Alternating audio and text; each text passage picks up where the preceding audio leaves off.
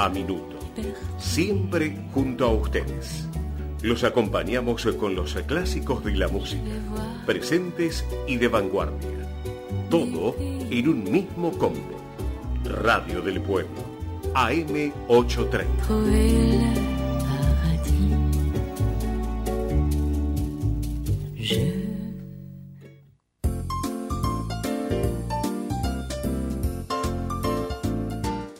A partir de este momento comienza Nosotros y el Consorcio. Email nosotros y el consorcio arroba gmail.com. Facebook www.facebook.com barra nosotros y el consorcio. Creación y dirección Norma Teuner. Nosotros y el consorcio. Nosotros y el consorcio.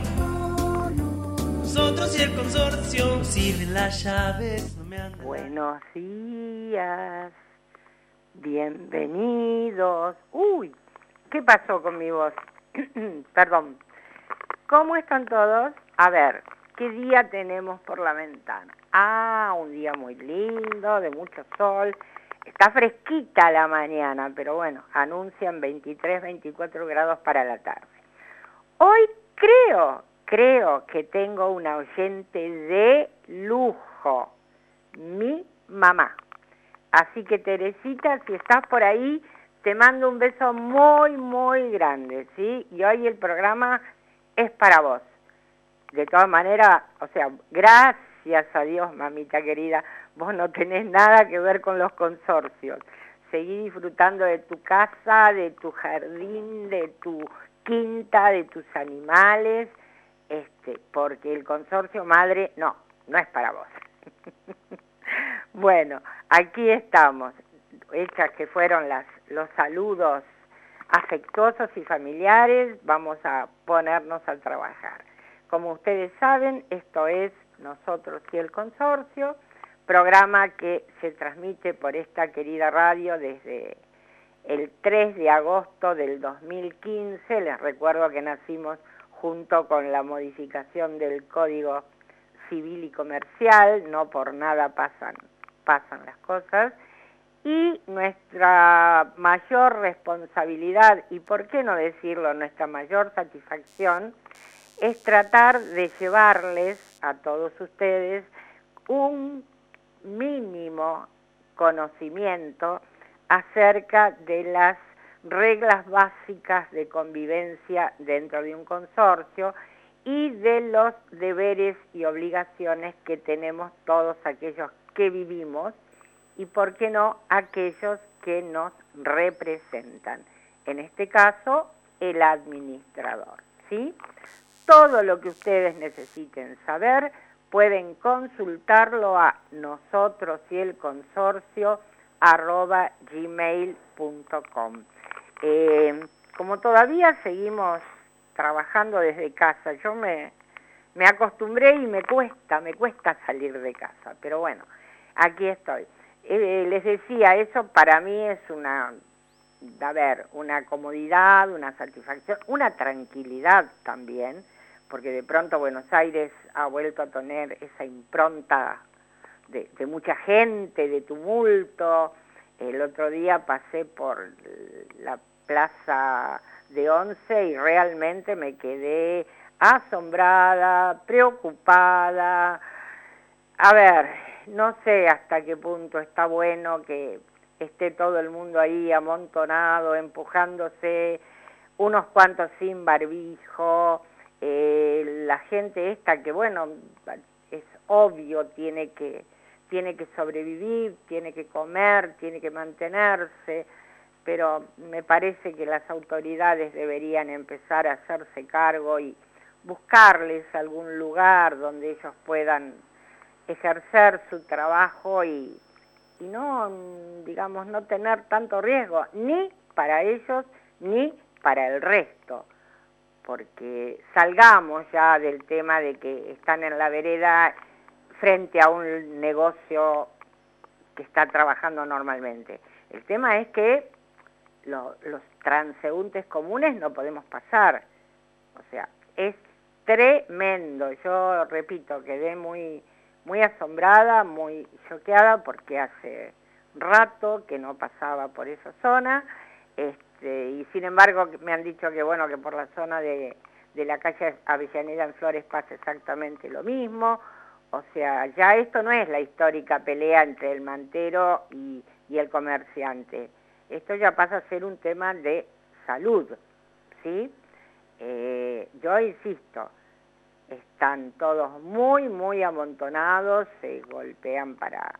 porque es inevitable que uno se roce, hay gente que, a ver, olvidó la palabra permiso, va directamente con el cuerpo y empuja, eh, es difícil la situación, así que humildemente pediría que las autoridades, a quien le, a quien le corresponda en este caso, vean de qué manera se puede resolver este tema sin perjudicar a nadie, ¿sí? Porque esa tampoco es la idea.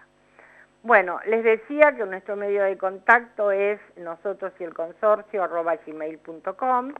Ahí ustedes pueden hacernos las consultas que necesiten, que el equipo del programa les va a contestar.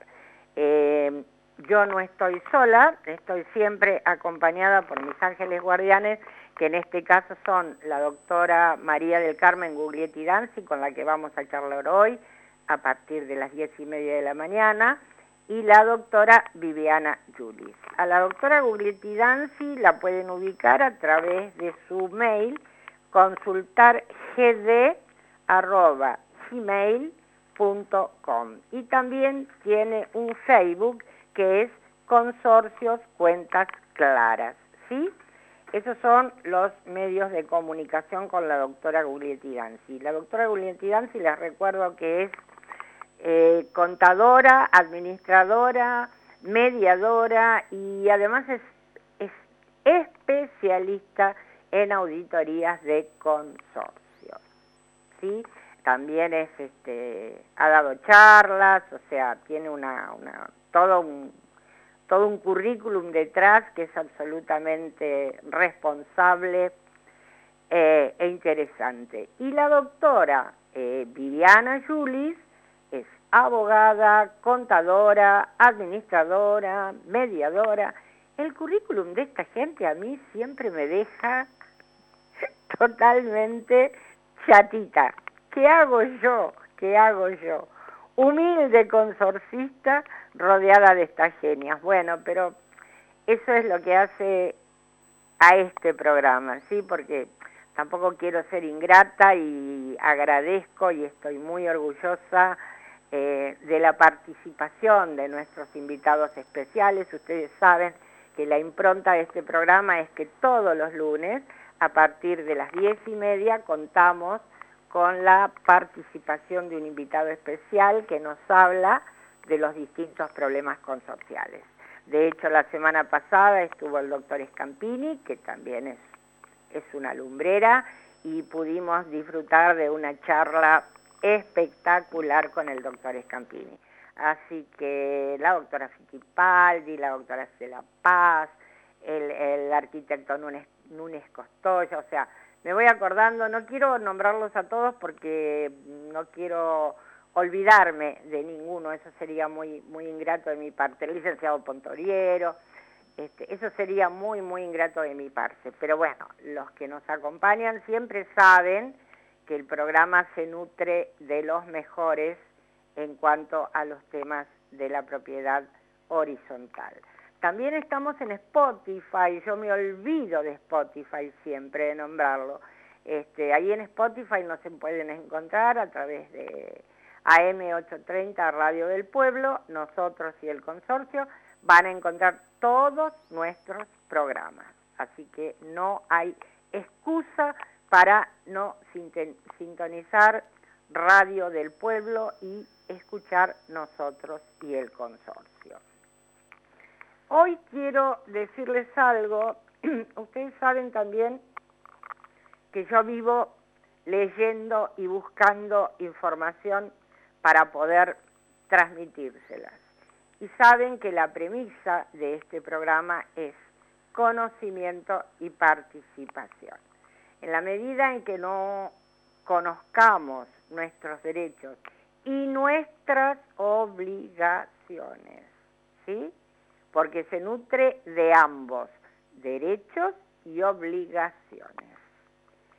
Y la participación, que también es fundamental, si nosotros vamos a dejar que nuestros intereses o nuestros bienes, en este caso eh, nuestra propiedad, la defiendan otras personas y bueno, creo que estamos en el horno, creo que estamos en el horno.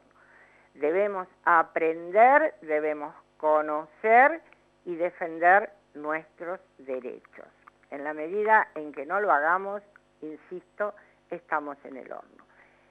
Es tremendo, tremendo, yo creo que nadie tiene idea, porque bueno, nunca se vio un, piquete de consorcistas, pero es tremendo los desastres que hay en los consorcios, que se vieron agravados por la pandemia, obviamente, y de los cuales ahora la gente lamentablemente no sabe cómo salir. Porque en el aquí y ahora lo primero que se necesita para salir es plata. Y es lo que escasea.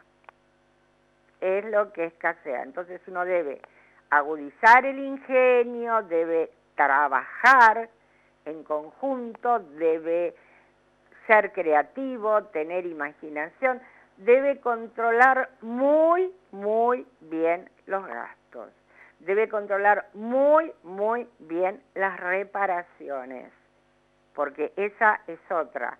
Las diferentes crisis que nos han ido pasando han dejado un tendal de personas que han tenido que cambiar de trabajo y se ha puesto a hacer un trabajo para el que quizás tenga muy buena voluntad, pero no esté lo suficientemente calificado. Entonces, todas esas cosas debemos tenerlos en cuenta a la hora de resolver los temas consorciales. No me quiero olvidar, estoy en el medio de la charla, pero no me quiero olvidar de saludar a Facundo. Facundo es el alma mater de este programa. Sin Facundo yo no existiría en el programa. Así que este Facundito, gracias, buenos días. Este, y acá estamos, nos ponemos en tus manos. Facu es el, el mago que hace posible la comunicación entre ustedes y nosotros. Y obviamente la dirección de Radio del Pueblo que estamos aquí, ya les digo, desde el año 2015 eh, y cada vez que un oyente se comunica y me dice, Norma, muchas gracias, me sirvió lo que me dijeron, este, pude resolver el conflicto, pude, la verdad que para nosotros es una, es una alegría, ¿sí? Eh, siempre les decimos que si algo de todo lo que se comenta en el programa o se informa en el programa sirve para que ustedes puedan resolver eh, diferentes aspectos de la vida consorcial y nosotros nos vamos a sentir total y absolutamente gratificados. Eso es lo que más nos, nos llega. Como no podemos comunicarnos directamente a raíz del tema de pandemia, hemos habilitado un WhatsApp que lo usamos únicamente con mensaje de texto para que puedan comunicarse durante el programa. El WhatsApp es 11 6 8 16 7195. Repito, reitero, 11 6 8 16 7195. Hoy, después de las 10.30, vamos a estar eh, conversando con la doctora Guglietti Danzi. Creo, creo, me estoy adelantando, pero bueno, creo que vamos a hablar de un medio de resolución de conflictos en los consorcios. Este, hasta ahora nosotros conocemos las mediaciones, o sea, cómo el comienzo de un conflicto es primero una charla informal, donde uno expone el problema que está teniendo, ya sea con el vecino, ya sea con el administrador. Lo segundo puede ser una nota. Eh, y lo tercero puede ser una citación a una mediación que puede ser comunal. Las comunas hacen un trabajo excelente en ese sentido. Yo les recomiendo muy, muy especialmente Comuna 15, Comuna 6, Comuna 5. Eh, a ver, ustedes entran por internet, la buscan sin ningún tipo de problema y ahí pueden eh, presentar su queja y llegar a una mediación. En general son muy, muy buenas. Pero de la misma manera que dos no pelean si uno no quiere y dos no resuelven si uno tampoco quiere. Pero yo creo que todo lo que se intente de, buena forma ¿sí? y sin apelar a, medios extremistas eh, está bueno, vale la pena intentarlo. Hablando de todo esto y con miras a lo que la doctora nos va a decir dentro de un ratito, yo voy a tratar, porque el otro día me enganché mucho, ustedes saben que yo hurgo en las redes y en todos los medios de, de comunicación para tratar de buscar información acerca de los consorcios. Y el otro día leí algo que me encantó, realmente me encantó, que tiene que ver, voy a ver si lo encuentro ahora, porque cuando uno busca lamentablemente no encuentra, este, es algo que tiene que ver con un señor Spectelman, que es de la, eh, es de Telam, este hombre, lo estamos buscando por acá porque se me perdió, para variar, se me perdió, pero yo les prometo que si no lo encuentro para hoy, lo voy a tener preparado para la semana que viene. Está muy bueno este hombre con lo que dice respecto a los consorcios, a lo que es la vida consorcial, ¿no? A lo que es todo lo que uno tiene, cómo son sus vecinos, o sea, está, está muy, muy bueno, muy, muy bueno pero me parece que no lo vamos a encontrar en este momento. Andás a ver dónde se me fue el amigo Specterman y la realidad con el tema de los consorcios, porque nosotros hace años que venimos trabajando en todo esto, pero bueno, lamentablemente tiene que pasar el tiempo, o sea, la gente tiene que cansarse, tiene que empezar a ver. Eh, no, mi estimado Spectelman, te perdí. Te perdí, te perdí, te perdí, no sé dónde estás. No sé dónde estás. Bueno, te me fuiste. Bueno, vamos a seguir con otro tema.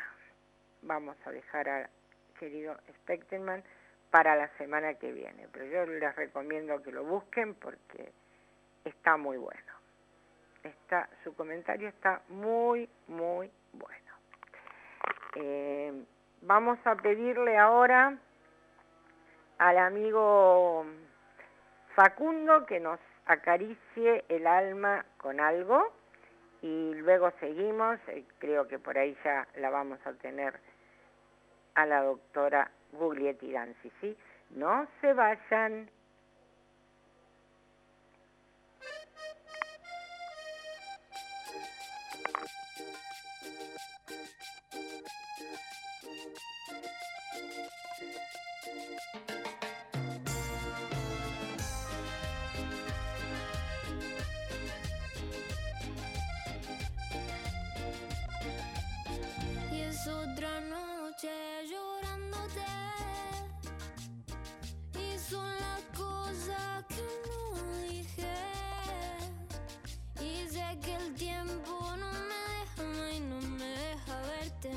Matando no poder tenerte igual.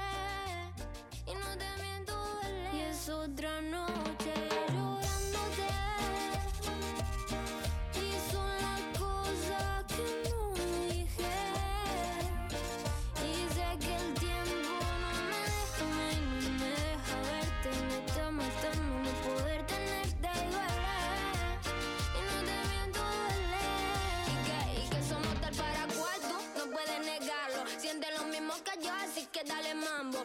tiene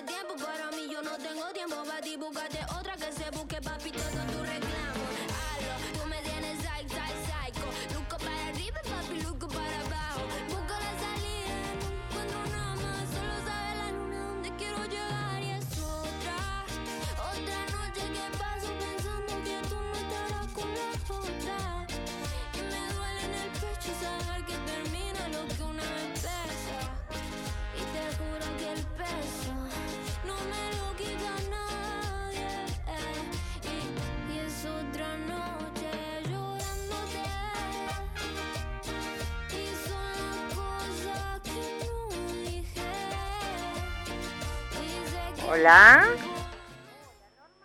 ¿Cómo va? Bien, buen día, buen día a todos. ¿Cómo estamos?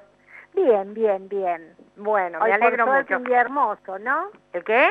Un día lindo. Precioso, precioso. Aumentó la temperatura, pero bueno, estamos bien. Estamos, o sea, eh, Muy no, agradable, bajó la sí. temperatura. Estamos en 13 grados, creo, 13, 14 grados. Cuando yo me desperté había 7, así que bueno. Sí, sí, Pero un día para disfrutar, mi estimada. la verdad, realmente. Bueno, hoy, ¿qué nos va, ¿con qué nos vas a, a deslumbrar? Mira, este, mm, estaba pensando, la última vez habíamos hablado un poco así del arbitraje, con motivo eh, de la nueva ley de alquileres, ¿no? Que entre También. otras cosas que trajo más problemas que soluciones, Lamentablemente. eh, uno de los artículos que mencionan es, en el- la parte del título 4, son los métodos alternativos de resolución de conflictos. Eh, ¿dónde, ¿En qué te referís? ¿A la ley de En alquileres? la ley de alquileres, la 27551. O sea, Ahí habla de la resolución de... mencionan co- estos métodos alternativos. Perfecto. Siempre hemos hablado desde los no adversariales, ¿no? Sí, Desde el lado de la negociación, la mediación, y por ahí hablamos poco de los que son los adversariales, que es el arbitraje. bien. En general esta figura ahora, bueno, eh, la última vez habíamos comentado que cada vez gana más terreno en los contratos de locación, pero también se puede llegar a extender a los boletos de compra-venta, compras en pozo e incluso reservas, ¿no? Bien. Y también habíamos comentado que la Cámara Inmobiliaria había firmado un acuerdo con el Colegio Público de Abogados de la Capital Federal Sí, ya que este colegio es una entidad que tiene amplia experiencia con el tribunal arbitral. ajá. A su vez, este, debemos decir que el secretario general de la Cámara había mencionado que es una herramienta muy efectiva por los plazos abreviados, ¿no? Ahora, la gente se pregunta, ¿qué es el arbitraje? Claro. Yo, an- antes de comenzar, antes de comenzar te hago esta Este, pregunta. No, no está muy, eh, digamos, difundido o por ahí conocido. Claro. Existir ha- existe de hace años. Bueno, eso, a eso iba, a eso iba. Yo tengo idea, en todo este recorrido que he hecho a través de los años por el tema consorcial, que esto nació hace varios años y se aplicaba al tema de resoluciones de conflictos consorciales. También. Ah, bien, vamos bien. Vamos claro, bien. vamos a explicar por qué, digamos, primero vamos a, a decir qué es el arbitraje. Bien. ¿No? Para que la gente sepa Bien. qué es. Es un método, como dijimos recién, adversarial de resolución de conflictos en el cual la solución surge en forma externa a las partes, proporcionadas por uno o más neutrales a los que se denomina árbitros. Perfecto. En realidad es un juicio privado en el que actúa como juez un árbitro designado de común acuerdo por las partes. Bien. La decisión de recurrir al arbitraje puede ser producida una vez que surge el conflicto o también lo más frecuente es la inclusión de una cláusula que se denomina cláusula compromisoria Bien. eh, o eh, cláusula de compromiso arbitral en el contrato. Que eso es lo en que está... general, en los contratos bilaterales a veces se usa poner este tipo de cláusulas cuando hay una controversia recurrir al arbitraje como método alternativo de resolución de conflictos, digamos, por la reducción de plazos que se genera, digamos, ¿no? Este, entonces uno puede elegir un arbitraje del tipo institucional, como los que hemos hablado de la Bolsa de Comercio, eh, la Defensoría del Pueblo, que después vamos a hablar, o sea, depende de la institución, depende del conflicto. La Bolsa de Comercio generalmente se dedica a cuestiones de mayor cuantía, después está la Defensoría, que ahora este, vamos a hablar un poquito de ella, pero puede ser institucional o puede ser ad hoc, o sea, cuando yo designo uno o tres árbitros, digamos, de carne y hueso, que con su leal saber y entender van a dirimir una cuestión. Bien.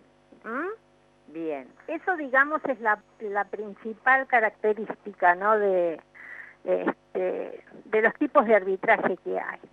Ahora, la vez pasada habíamos hablado un poco de la Defensoría del Pueblo.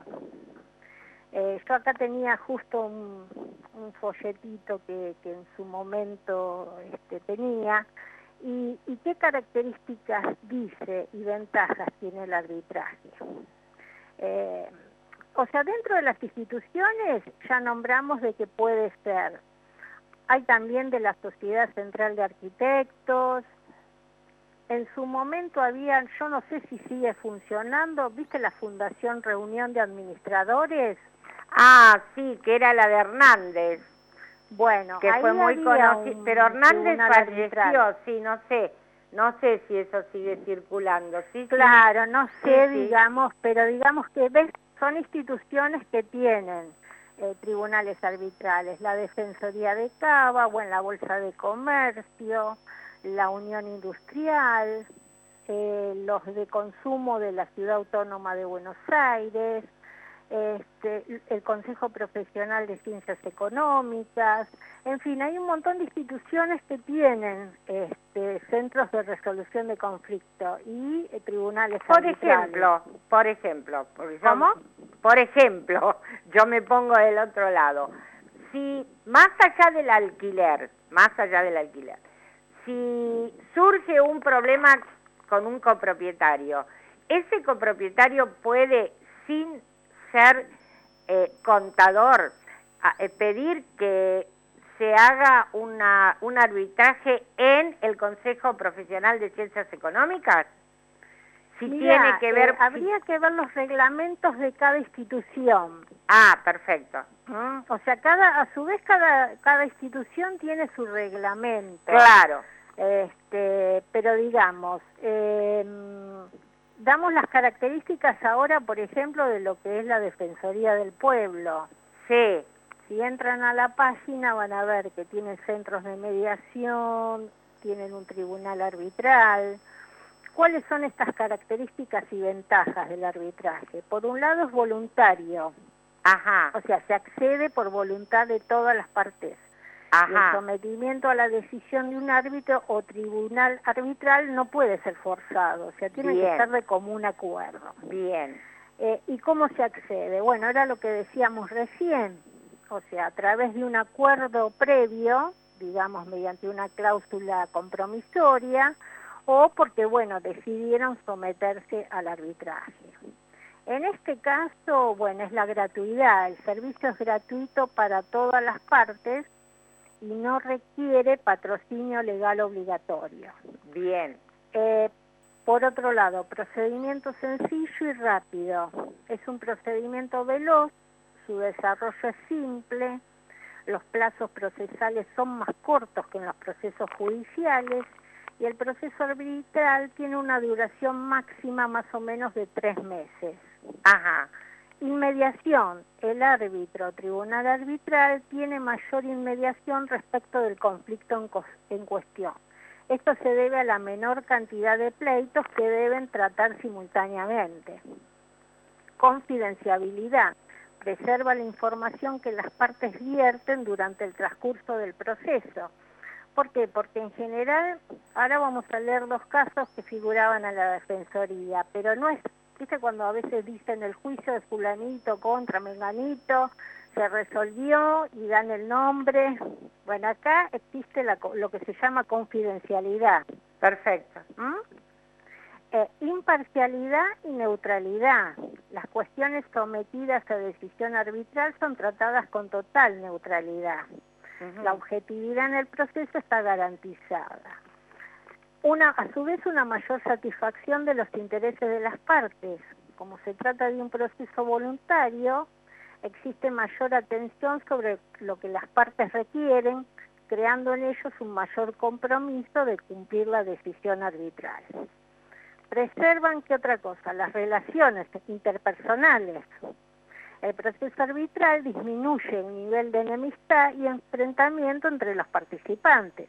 Sobre todo, viste, más que nada en los consorcios. Claro. Digamos, vos por ahí tenés un conflicto y de repente eh, convivís con esa persona. Más vale. Te la cruzas en el ascensor, en los amenities, en lo que fuera. Más vale. Bueno, y la decisión arbitral es vinculante para la- las partes, ¿no? Eh, ahora, ¿qué se puede someter a arbitraje? Bueno, cuestiones de derecho de consumidores y usuarios, o sea, conflictos con empresas prestadoras de servicio de Internet, medicina prepaga, telefonía, móvil, televisión por cable, todo lo que conocemos, ¿no? Planes de ahorro previo, electrodoméstico, tiempos compartidos, en fin, indumentaria, todo eso. Este, disputas civiles excepto los de derecho de familia. Después, disputas comerciales, cuestiones con entidades bancarias o financieras, compañías de seguro, automotores, contratos comerciales. Y acá viene conflictos de consorcios de copropietario, ¿no? Excepto cobro de expensas. Bien. Y bueno, eh, esas son las, en líneas generales las cuestiones que, que se pueden, digamos, en lo que es este, la defensoría. Ahora- habíamos, yo te había contado la vez pasada que había, vos me preguntabas si habían resuelto casos de consorcio, ¿no? Porque Sí. entre la mayoría de las cosas que, bueno, ellos nombran es daños por obras en construcción, ruidos molestos, prestaciones médicas, pero por ejemplo, la accesibilidad a un consorcio, en este caso se trataba de una persona que, que bueno, que era, bueno, acá te dice oriundo del baño porteño de Almagro, ¿no? Decidió hacer un, bueno, en este caso un proceso de mediación comunitaria, porque bueno, la persona no se podía, se desplazaba en silla de ruedas y, y no podía, eh, le, le resultaba difícil el acceso al edificio. No tenía contaba rampa. Con rampa.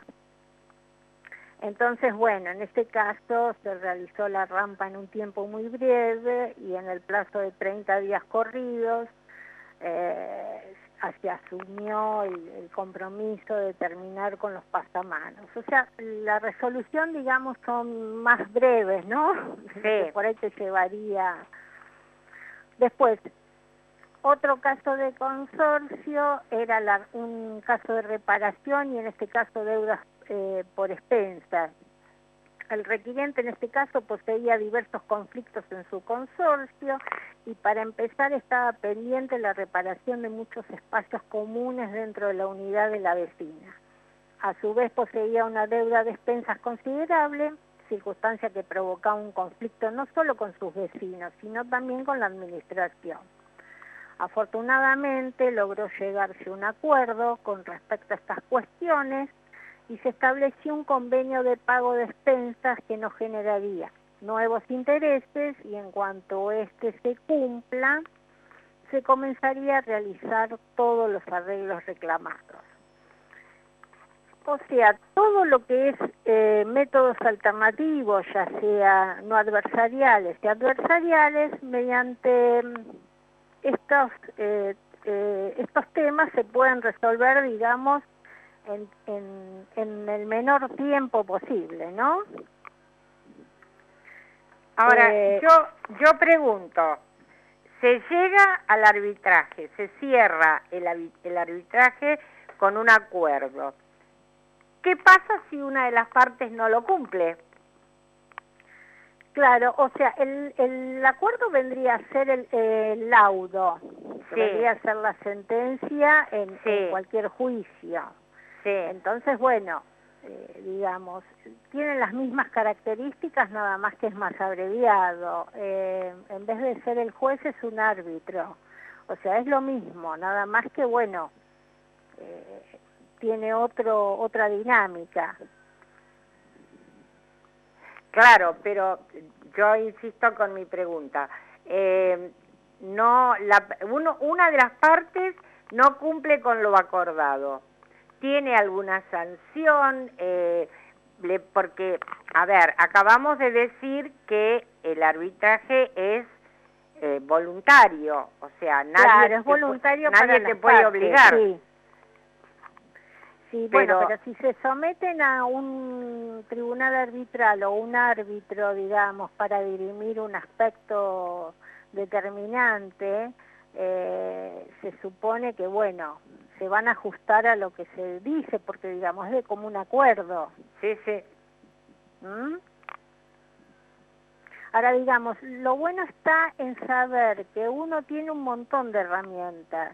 Lo importante Ajá. es conocer que ante determinadas circunstancias hay herramientas que por ahí a las cuales podés acudir o por lo menos saber que existen, ¿no?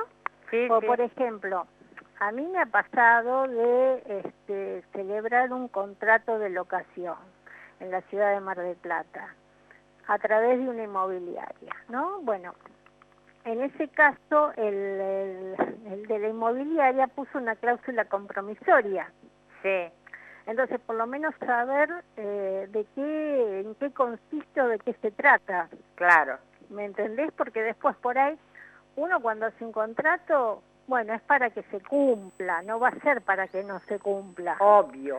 Entonces, bueno, este, saber que si, por ejemplo, bueno, en Mar del Plata hace mucho tiempo ya mm, este, existe el Tribunal Arbitral del Colegio de Abogados, este, a través de Eduardo Hoff, que fue uno de los iniciadores, y que, bueno, que han hecho, digamos, este, eh, han eh, arreglado temas de, de locación de inmuebles, de desalojos en plazos que realmente eh, no superan los tres meses. Claro, Eh, a mí me ha pasado, a raíz de que, bueno, ya te digo, pero a mí como administradora por ahí de unos bienes de una sucesión que una vivienda la había puesto en locación y bueno, como era en la ciudad de Mar del Plata, bueno, celebraron una cláusula compromisoria y digamos después me resultó más fácil, digamos, el tema del desalojo claro. digamos, son métodos que existen y que por ahí hay que conocerlos y saber de qué se trata. Sí, sí. Este, está bueno saberlo, está bueno conocerlos y saber que hay un montón de instituciones que, mm, que tienen estos métodos, ¿no? A los cuales uno puede acudir, acudir.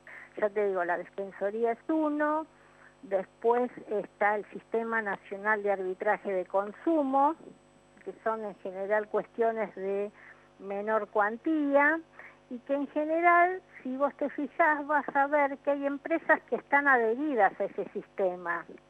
Con lo cual, si vos vas a hacer un reclamo, te fijás y este, esa empresa ya se adhirió al sistema, con lo cual ya, digamos, da su consentimiento. Me ha pasado por ahí de encontrar en su momento, bueno, no sé, ahora no revisé, digamos, las empresas adheridas, pero había administraciones de consorcio adheridas. Ajá, Entonces, ¿por qué? Porque, bueno, la participación de estas en, en esa adhesión, digamos, agrega un valor a sus productos y servicios, ¿no? seguro. Este, y a su vez indica una clara actitud de transparencia en lo que es sus compro- Absolutamente. comportamientos, ¿no? Y un signo Absolutamente. de buenas muy, prácticas comerciales. es O sea muy interesante. Está bueno por ahí este, todo lo que es arbitraje de consumo este, de la eh, de la subsecretaría de defensa del consumidor que bueno que también por ahí es un lugar donde uno puede eh, llegar a bueno, a fijarse si por ahí tiene algún conflicto a veces de telefonía o de cuestiones, viste, eh, menores y, y, bueno, o por ahí, ¿por qué no de algún consorcio? Porque ya te digo que también hay empresas adheridas que son este administradores. Seguro. Eh, así que bueno, un poco eso. Después también está el de la Bolsa de Comercio, que ya, bueno, data de su creación del año 1854. Ah, bueno. Eh, y bueno, con el tiempo se advirtió la necesidad de perfeccionar esas prácticas vigentes y se creó ese Tribunal Arbitral General ya en el 1963. Eh, y en este caso, bueno, el de la Bolsa de Comercio, el tribunal tiene por finalidad la resolución de conflictos sobre materias que se vinculen a derechos disponibles para las partes. Es decir, aquellos que pueden ser objeto de transacción, como el cumplimiento de contratos, el cobro de un saldo de precios de una compraventa de acciones o bienes en general y los perjuicios derivados de un incumplimiento por hora. Esto es una valiosa herramienta, este tribunal, que en forma paralela a la jurisdicción oficial del Estado permite su descongestión y además ofrece ventajas comparativas a las partes litigantes, ¿no? a través de sensibles reducciones de los plazos en la resolución de conflictos y de los costos de los honorarios de los letrados que intervienen. En general, este, ay, se me, se me voló el, espera que para, ahí está, em, se me disparó la radio. Mira. Em, bueno, en general, qué sé yo, está bueno conocer estos métodos que existen. Eh, ya te digo, uno cuando a veces habla los, los administradores, ¿no? Eh, muchas veces en los reglamentos de copropiedad dice intervenir en caso de que sea necesario toda contingencia o conflictos entre este, copropietarios y demás. Digamos que está bueno conocer que existen métodos, así como los no adversariales, también existen estos adversariales, ¿no? Claro. Un poco digamos que eh, la labor del administrador es pura negociación y las asambleas es pura negociación y muchas veces mediación, ¿no? Cuando uno es neutral, ¿no? Absolutamente. Entre dos copropietarios. Con lo cual, conocer este, estos métodos, conocer que hay varias instituciones que, que bueno, que los este, que, que están, que existen, eh, bueno, está bueno saberlo y sobre todo la realización de estas cláusulas compromisorias. Claro. Donde uno especifica, digamos, el tipo de, eh, en caso de controversia, a qué institución se va a someter, eh, llegado el caso. Muchas veces también eh, lo que suelen hacer, en otros países le llaman cláusulas multimodales, porque es una, es una combinación de, bueno, vamos a una mediación, si no prospera, este, pasamos a un arbitraje, o este, cláusulas escalonadas le llaman, o también acá se le suele llamar cláusulas MEDAV, mediación seguida de arbitraje, eh, dentro de esta cláusula compromisoria. O sea, conocer que existen esas cláusulas que se pueden poner en los contratos bilaterales está bueno. Y en el caso de los consorcios, porque uno habla a raíz de la ley de alquileres que salió, bueno, que, que, que menciona estos métodos alternativos, pero también los consorcios tienen muchos contratos de locaciones de obra, locaciones de servicio. Claro cuando contratas este, una empresa de limpieza. O... Así es. Entonces poner un tipo de estas cláusulas ante cualquier controversia, también es bueno saber que existen este, y que bueno, eh, que se puede resolver digamos en forma más breve, si vos decidís o un este una institución, como dijimos recién, o un árbitro ad hoc, de carne y hueso, un especialista que a su real saber y entender te va a dirimir una cuestión. Este, un poco eso es la idea de lo que es el arbitraje, ¿no? Acá quizás en este país mucho no, no se habla o este o no es muy conocida la figura del arbitraje porque siempre esto es más como si fuera una justicia privada, no siempre vamos a la justicia pública ordinaria. Este, y, por ahí no, no se ve tanto. En otros países por ahí este, todo lo que es arbitraje inmobiliario está más, este, más en vigencia, en Estados Unidos todo lo que es arbitraje también, este, habíamos hablado la otra vez de, yo te había comentado, la película Eric Brokovich, eh, que, en realidad una disputa que era por una, un tema ambiental, terminó, digamos, este, haciéndose por arbitraje porque era la forma más sencilla, más este, de reducir plazos y de resolver la, la disputa que existía, ¿no? O sea, no, no, inclusive allá... Eh, hay un tema también con el tema de los seguros de los árbitros. Ajá. Este, seguros de responsabilidad profesional, ¿no? Hay toda una industria y demás. Pero digamos que está más difundido. Bueno, pero a ver, eh, yo acá quiero hacer un alto, porque estamos hablando de eh, países donde eh, las instituciones son serias, donde se respeta lo que está hablado, lo que está normado, o sea, eh, todo el mundo sabe perfectamente cuál es su deber y cuál es su obligación. Lamentablemente la nuestra es una sociedad que em, una vez hecha la ley y estamos viendo de qué manera la podemos birlar. Por eso mi pregunta de que qué pasa si eh, dentro del arbitraje una de las partes no cumple con lo pactado, porque lamentablemente vos vas a un arbitraje, o sea, nosotros estamos hablando de arbitraje o, de instituciones en un ámbito, por decirlo de alguna manera, donde impera la, eh, la seriedad, el respeto, pero no, no, no nos caracterizamos nosotros por eso es la picardía la que está a la altura del orden del día. Entonces sí, el buscar atajos, el buscar, claro, claro. Entonces por eso nos cuesta prolongar el plazo, pero por eso nos cuesta eh, acostumbrarnos y, y, poner en práctica todo esto que evidentemente es una muy buena eh, eh, digamos, es una buena herramienta para conocerla. Exacto, exacto. para conocerla y para tenerla en cuenta. Exacto. O para saber de qué se trata llegado el caso. Ya te digo, a mí me pasó mm, con un contrato de locación, haciendo administración. Lo ideal es que podamos utilizarla, para eso están. Claro. O sea, para eso fueron creadas, no para morir el sueño de los justos en, archivadas en el rincón de una biblioteca.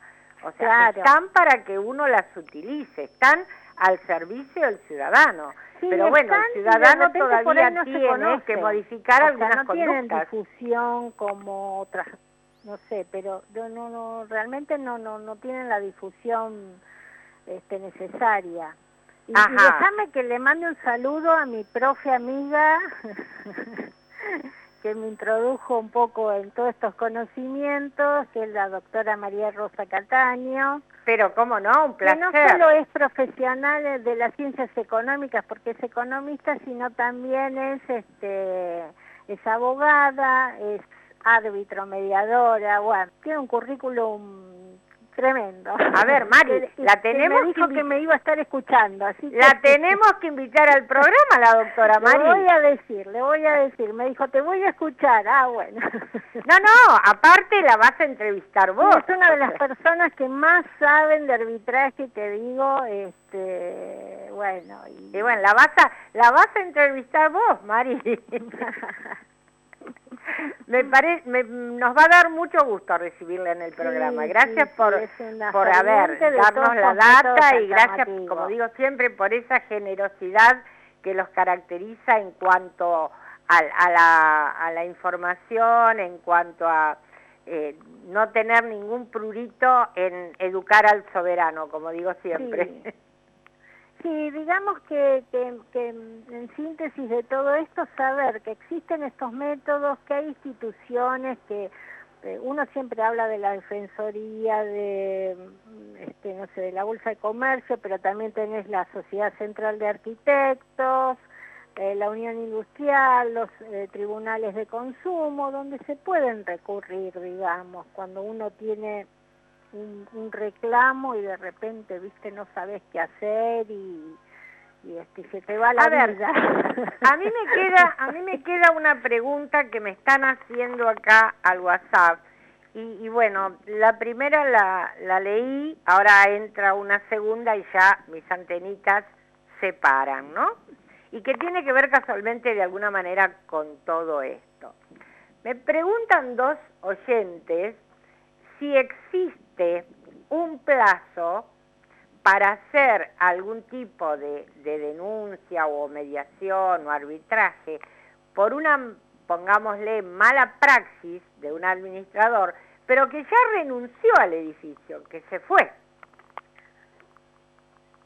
Ah, bueno, ahí por ahí no, no, la verdad que no te Está bien, que averiguar. te estoy poniendo en no- un aprieto, pero Claro, ¿cuál, no, cuál no. sería, eh, digamos, dónde habría que averiguarlo eso? ¿En el registro? Mira, si es de Cava, vos tenés todo el tema del registro del Bien. registro público de administradores, porque digamos, no te- no nos olvidemos que él tiene un plazo para rendir cuentas Que son y 15 después días. también hay un periodo que Claro, no sé si es al año, dos años, pero bueno. Bien. Este, Bien, entonces la respuesta es que deberían registro, consultar digamos. al registro público de administradores. Sí, y ahí por ahí mucha gente hace las denuncias, después se los citan y... Sí, sí, sí. Y bueno, no, el tema de las denuncias es- el tema de las denuncias está claro. Acá Sí. lo que trata, lo que preguntaban es o lo que preguntan es el el a ver, el administrador renunció, pero renunció porque lo pusieron eh, entre la espada y la pared, ¿no? No Sí. le quedó otra que renunciar. De hecho, ya lleva renunciado tres meses y todavía, por lo que me cuentan, no terminó de entregar la documentación al actual administrador. Entonces, Sí, yo me tengo un caso de una administradora que hace ya un año y ¿eh? no entregó nada. Claro, claro. Lo que Y pasa eso- es que ahí tenés que someter a consideración del resto que quieren hacer y... Claro, claro. Hay no que hablar con la asamblea porque eso ya amerita una acción judicial. Claro, no, Sí, sí. no es una cuestión individual ahí. No, seguro. en una asamblea qué van a hacer, si, viste, le van a reclamar, Seguro, pero te digo, sí, por ahí es común.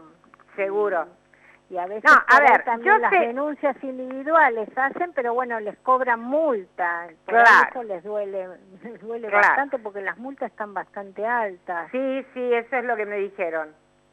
Y por ahí Claro, a veces, porque eh, de he pronto uno conocido dice- casos de varios que se ponen de acuerdo y dicen, bueno, este, tenían tantas anomalías que hacen denuncias cada uno y bueno, se van sumando la- las multas. Claro.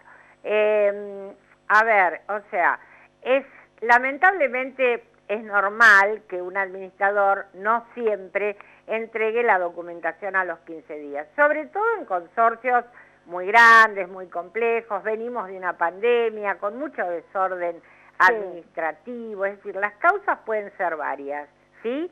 Y no siempre, y no siempre me animo a decir que es mala voluntad del administrador saliente, pero que ya hayan pasado tres meses y que todavía sigan con cuentagotas entregando la No, yo te documentación digo, este, y bueno, caso que ah, te, este caso que te digo es hace un año que no, Claro. no rinde cuentas.